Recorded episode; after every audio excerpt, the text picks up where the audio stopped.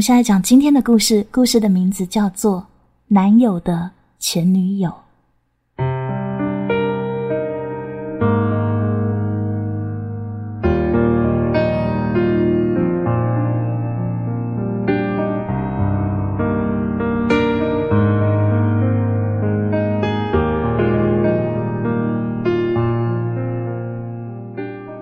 万万没有想到，我男友他居然是这样的人。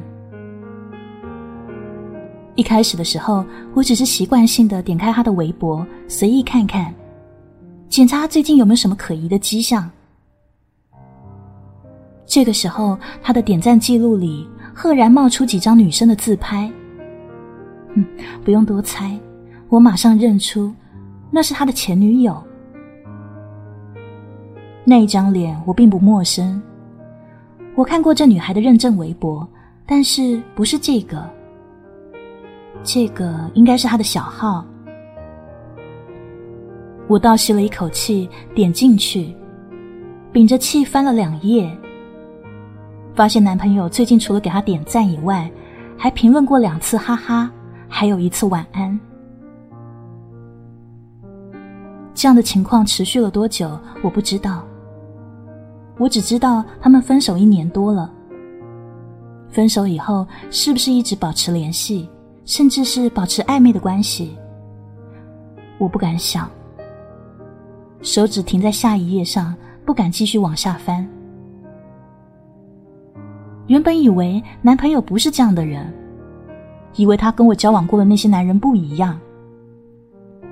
我交往过的那些又是哪样呢？含含糊糊，湿湿哒哒。如果你哪天心血来潮，猝不及防的抢过他们手上的手机，一定可以看到正在抖动的几个熟悉头像，不是前女友，就是暧昧对象。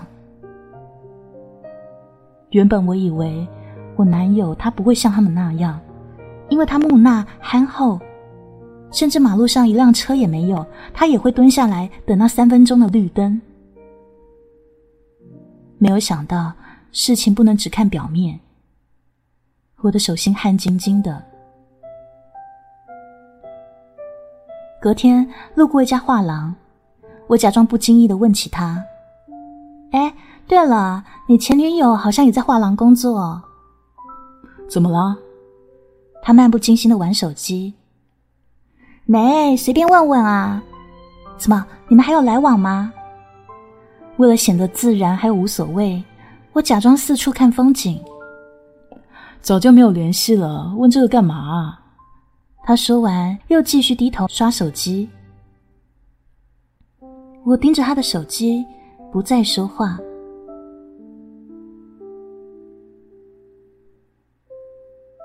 当天晚上，我把闹钟调到凌晨两点，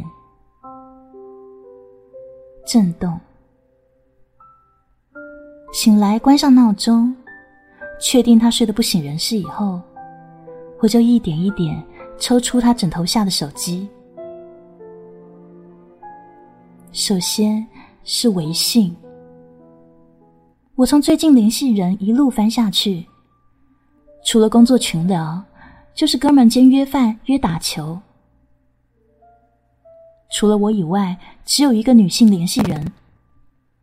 我迅速点进去，一口气刷到最后，发现那个也仅仅是中午帮大家订外卖的女同事。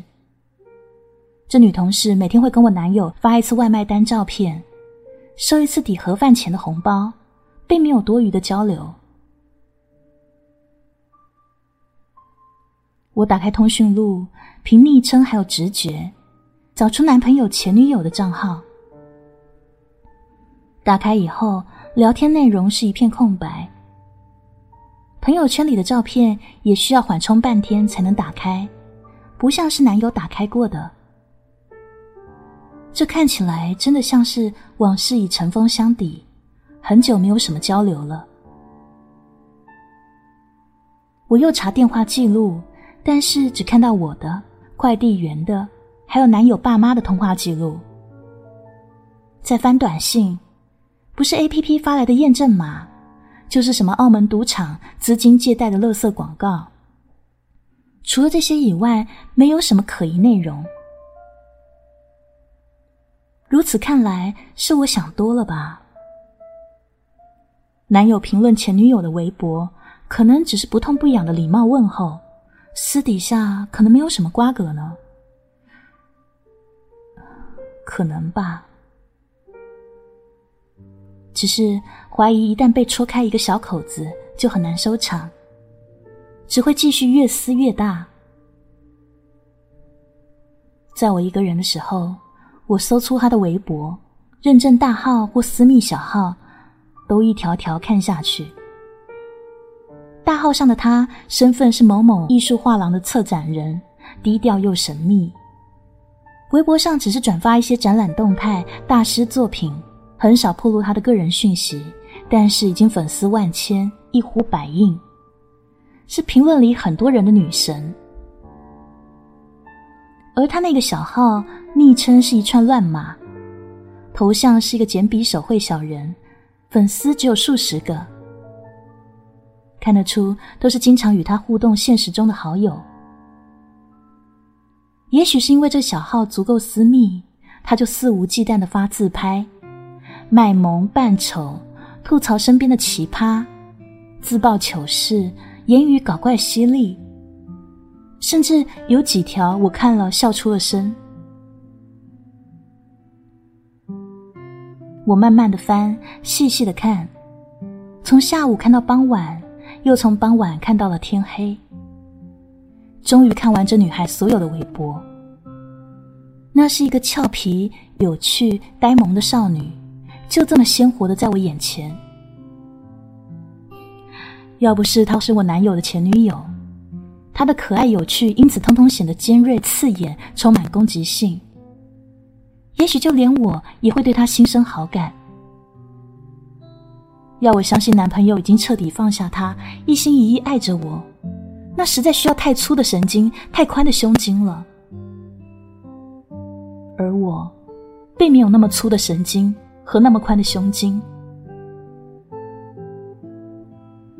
那段时间，我总是不由自主幻想起男友跟他前女友旧情复燃的甜蜜画面。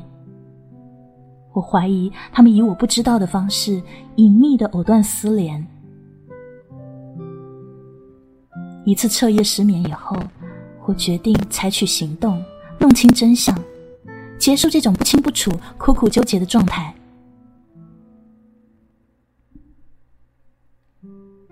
好在男朋友因为工作压力，晚上总是十点多就会沉沉睡去。于是有一天，我趁他熟睡，再次抽出他枕头下的手机，打开微信，快刀斩乱麻的点开他前女友的账号。然后我打出一行字：“今天吃到一家很好吃的饭馆，心情很好。”点下发送。原本我差点信手发了个“在吗”或“睡了吗”，幸好立刻刹住了。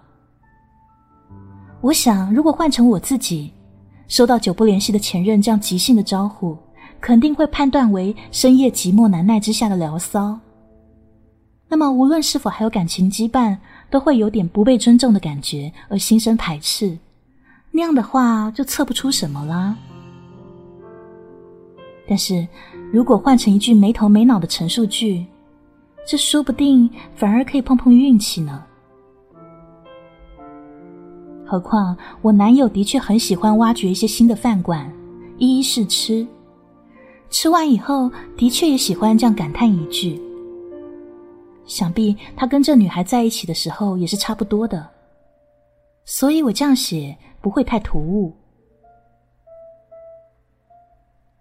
果然，过了一会儿，对方回复了，送过来的是一个笑脸表情。我心里一抖，有一种鱼儿上钩的窃喜。这个时候，我发现对方的头像换了。由原来的长发自拍变成了一张短发自拍照，短头发的她清纯利落。于是我模仿我男友的语气对他说：“短头发蛮好的。”他回：“谢谢。”我捧着手机蹲在床边，一边提防那个他醒过来，一边聚精会神等待着女人的下文。只是接下来，他就没有发任何文字了。半夜，我又起床检查了几次，还是没有看到对方的回复。于是我把聊天记录给删了，手机塞回原处。看着身边轻轻打鼾的男友，我终于放下心来。我想，或许是我太敏感了吧。我紧贴过去，抱住他，难得的睡了一个安稳的觉。第二天是个周末，我的心情很好，早早出门，买菜、买肉、买面粉、泡打粉。黄油，打算在他醒来之前给他做一顿可口的饭菜，再用一个下午的时间烘焙一些蛋糕甜点。晚上我们可以一边看电视一边吃。正当我热气腾腾穿梭于厨房跟客厅，默默回味幸福的失而复得时，在客厅看电视的男友身旁的手机突然响了。原本这没什么稀奇的。但是从男友久久僵持不动的背影中，我感觉到事情不好了。我捧着一盆浑水的高筋面粉，经过他的身后，假装在找东西，事实上是定睛去看他的手机屏幕。果然，那屏幕上的头像无比眼熟，就是他的前女友。一顿午饭下来，我心乱如麻。不记得自己是怎么熬过来的，想必他是接着昨天的聊天继续的吧。那么，我男友是不是发现我昨晚干的好事了？我恍恍惚惚看向他，猜测他会作何反应。奇怪的是，他就像平常一样吃饭闲聊，关于微信的事只字未提。吃完饭以后，又像往常一样进屋午睡一会儿，不久就传来均匀的鼾声。确定他真的睡着以后，我连滚带爬扑向他的手机，捂住我狂跳的胸口，然后打开微信，迅速翻阅他们的聊天记录。幸好，幸好，一眼扫下去，并没有看到提及昨天那一场聊天的字眼。我是安全的，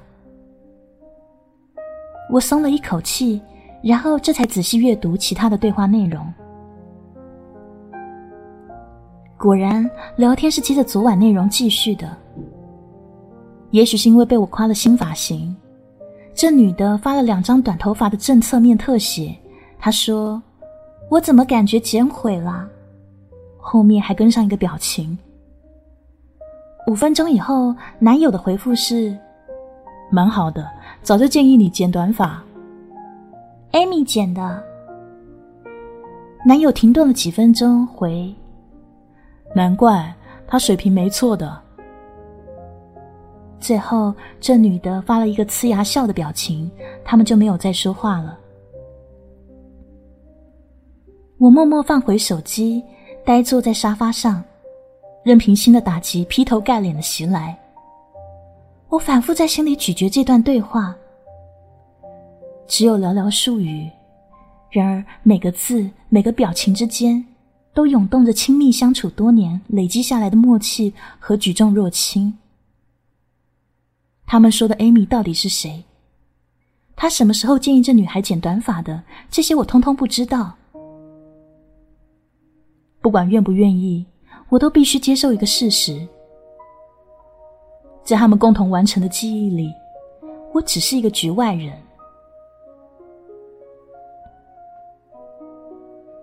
接连几天，我死死盯着男朋友，观察他吃饭、玩手机、看球赛、睡觉，轻轻的打呼噜。我失魂落魄的想象，他们在一起的时候，他是什么样子。而那女的又是什么样子呢？他们一起度过了大学四年肯定是有太多太多甜蜜的回忆吧。于是有一天我终于没有忍住我问了我男友能跟我说说你前女友的事吗？啊跟他什么事啊？男友大口吃着一碗猪排咖喱饭一脸茫然。就是你们在一起会干什么呀？为了避免引起疑虑，我轻松的补充说：“哎呀，我只是随便问问啦，跟你有关的我都想了解了解嘛。”哦，好吧。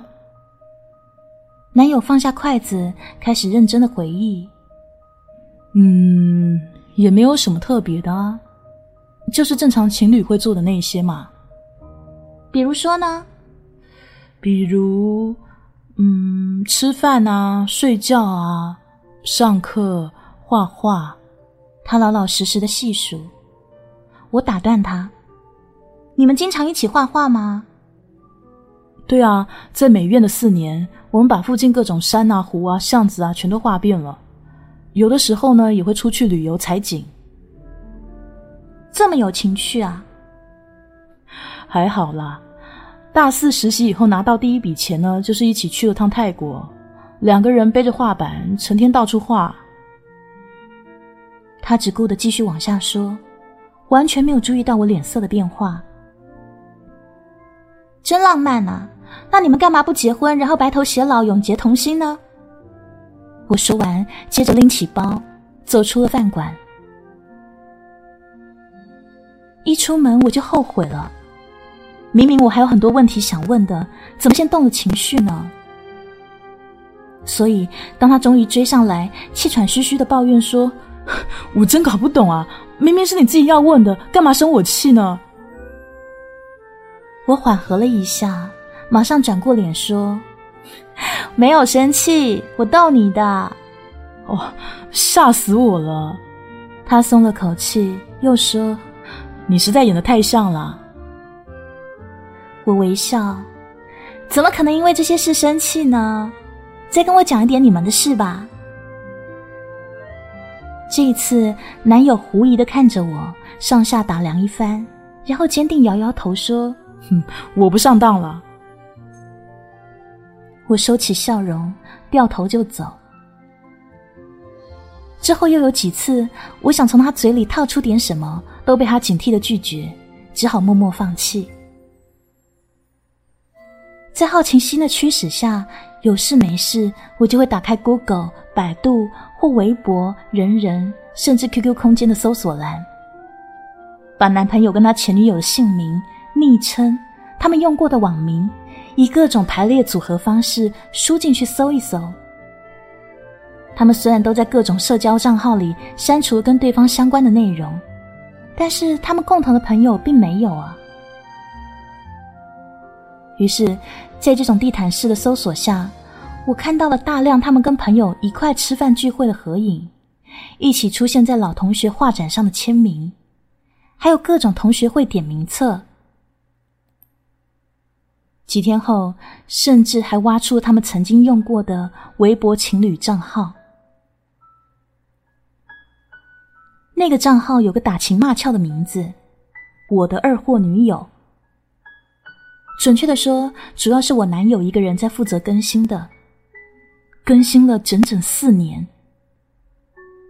每天两三条，内容都是记录他的二货女友那些日常蠢萌，如何因为一根鸡腿喜笑颜开，如何因为起床气哭了一个小时，如何三番五次忘记带钥匙、忘记带钱包。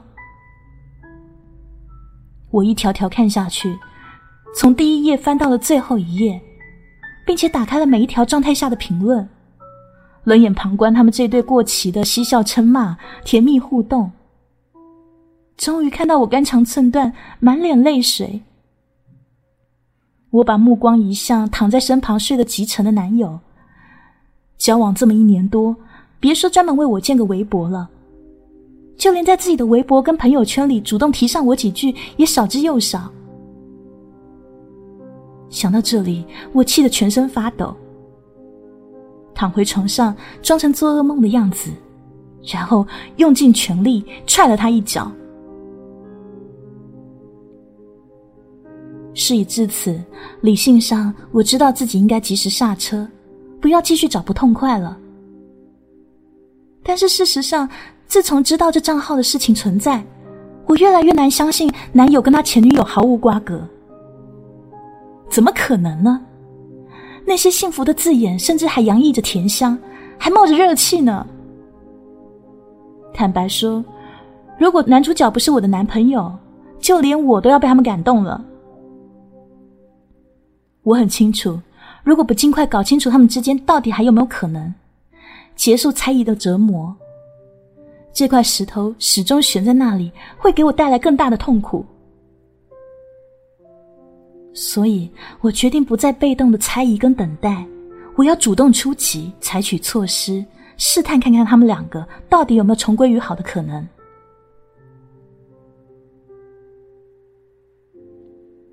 又一个深夜，我登录男友的微信，然后对那女孩说：“昨天翻到我的二货女友，那个时候我们挺傻的。”不久，他回复我。过去的就不要多看啦。我补充，但是傻的真诚，可能以后都不会那么傻了。对方沉默了一段时间，也许是心里某个地方被戳中了。他一会儿正在输入中，一会儿又停下来。最后，他回复：“是的，很傻。”这是一个还算顺利的开头。从此，每隔一两天，我都会在男友熟睡以后抽出他的手机，登上他的微信，找那女孩聊一会儿。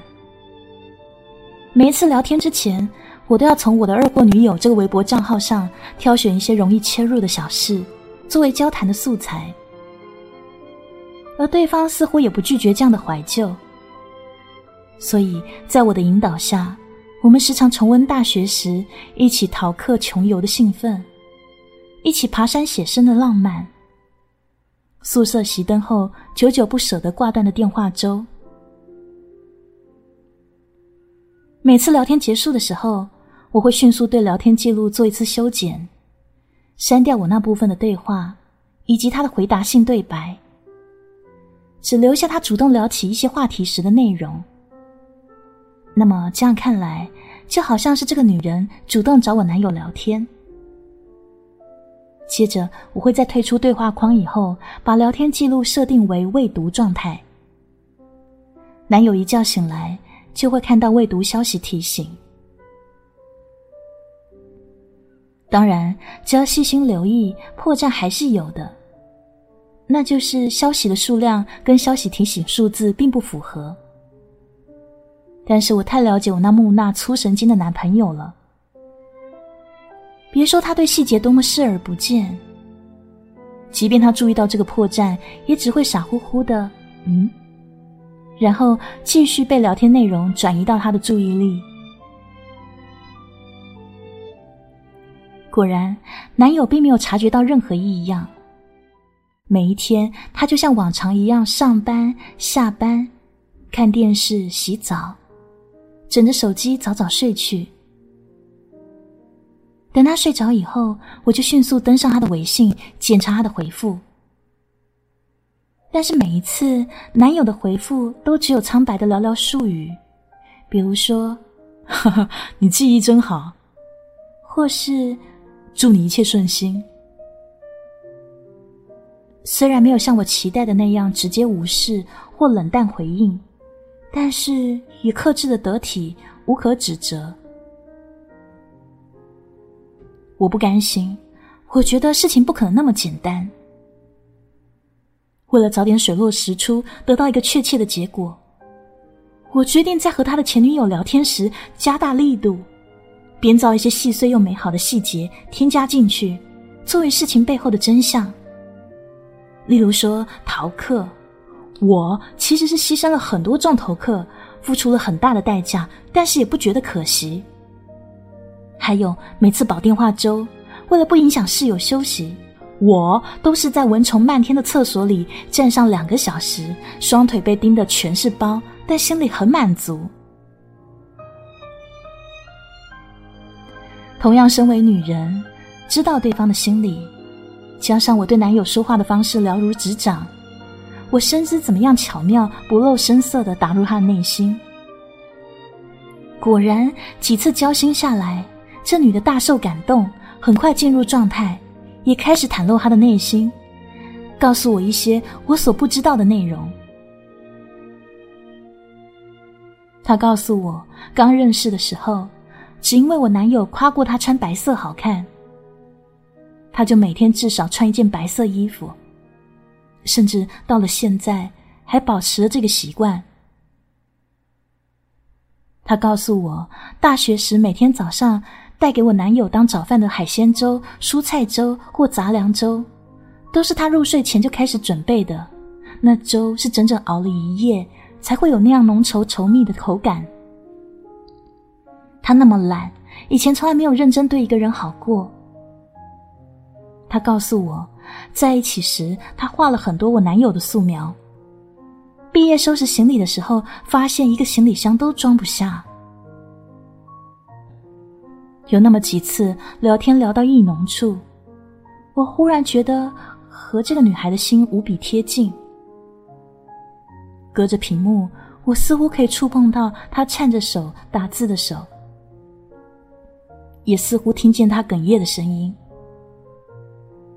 再一晃神。一种像恋爱般温温热热的甜蜜和酸楚就涌了上来，把我自己都给吓了一跳。但是这种状态不会持续太久。很快的，我看到男友的脸，就会立刻回到现实中，想起这个人可是我的情敌啊，我不应该被他打动的。我紧盯着男朋友，捕捉他的一举一动。不出所料。面对前女友的互诉衷肠，他并非毫无反应。虽然我男友的回复还是一些礼貌、一些祝福，但是我看得出他的语气是变得越来越迟疑、纠结。而且每次看完那女孩的信息，男友都会微微陷入恍惚，沉默那么一会儿。他在想什么？想着跟前任在一起的回忆吗？我预料的没错。他终于决定要跟他旧情复燃了吗？每到这种时候，我都会一阵紧张。有一天，我们在家吃晚饭，电视里正在播一个登山旅游的节目。男友抬到一半的筷子突然定住不动，双眼直勾勾的盯着地板，走神了好一会儿。我盯着他问：“怎么啦？”他瞬间还魂，没什么啊。这个季节真适合爬山啊！我们俩去爬山怎么样啊？不知道为什么，我十分肯定他一定是想起跟前女友爬山写生的情景。他兴趣寥寥的回说：“好好的爬什么山呐？”也对哦，美好甜蜜的回忆当然无法让人破坏啊。于是我丢下碗筷，走进卧室。男朋友没有再说话，我在房间里等了一会儿，终于听见他走过来的脚步声。每走近一步，我就多一分绝望和期待。他终于要来坦白一切，承认自己放不下前任了吗？他终于要去找他了吗？男友推门进来，坐在我身边。我闭上眼睛，给自己足够的勇气，等待那一刻的到来。你一直想听我说说我跟前女友的事，对吧？我点点头，猜测接下来他会怎么开口。我不愿意多说，是因为我跟他的分手充满误会和遗憾，不是什么愉快的回忆。但是，既然你介意，我就都告诉你。他一脸凝重。男友告诉我，他们在一起四年，原本打算一直好下去。但毕业那会儿，两人因为琐事吵闹分手。冷战期间，前女友被国外一家心仪的美术馆聘请，而男友并没有留意到这女孩在个人主页上公布这个消息，还没来得及提出一起去或挽留，这女孩就已经出国了，而且拉黑了他各种通讯账号。出国半年以后才重新加了回来。男友说他并没有真的打算分手，他只是想先忙两天再去哄回她，却没有想到再也没有机会了，对方出国了。这一直是他心里的一个遗憾。他的眼眶有点红，似乎深陷痛苦。我不说话，静静等待下文。我想着，所以说他现在是想要找回他，弥补这个缺憾吗？所以说我跟他缘分已尽，彻底结束了，这是不可改变的事实。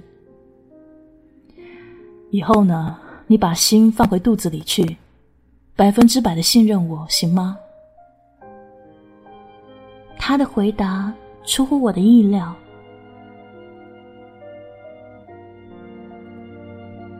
那天夜里，我愣愣的发了很久的呆，把这段日子以来所有的事情认真捋了一遍。最后，我做了一个决定。我登上我男友的微信，把他告诉我的那些遗憾，都原原本本的告诉他的前女友。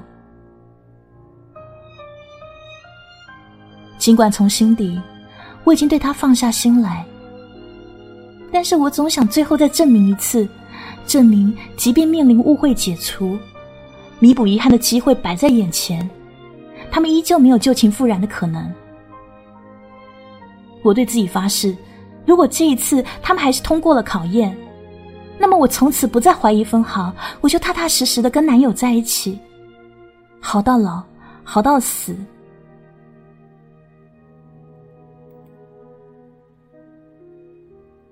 发完消息，我一夜没睡，分秒难耐的等男友醒来，看到手机讯息的反应，等待最后水落石出的那一刻。也许是长时间的精神亢奋让人疲惫。天刚亮的时候，我还是没有撑住，睡了过去。梦里我很紧张，无数次看见男友醒来，我把所有可能的结果都预演了一遍，终于不堪折磨，醒了过来。房间里除了我以外，空无一人。我叫了一声男朋友的名字，也没有人回答。我并不慌张，静静走到男友电脑桌前。昨天，我假借传照片之名，用他的微信账号登录过网页版。此刻粗心如他，果然没顾上退出登录，任凭所有的聊天过程就在网页上直播。我屏气凝神，默默的看下去。我看着他们俩是如何化解误会、解开真相。原来毕业的时候，他们两人都不是真的打算分手，但是都以为对方分意已决，只好忍痛接受。我就看着他们为这个误会唏嘘不已，彼此安慰，看着他们迫不及待的决定见上一面。发出位置共享。接着，我冷静的关上电脑，走出家门，前往他们见面的地点。远远的，我看到那两个人，女孩不断的抽泣，男孩犹豫了片刻，上前抱住了她。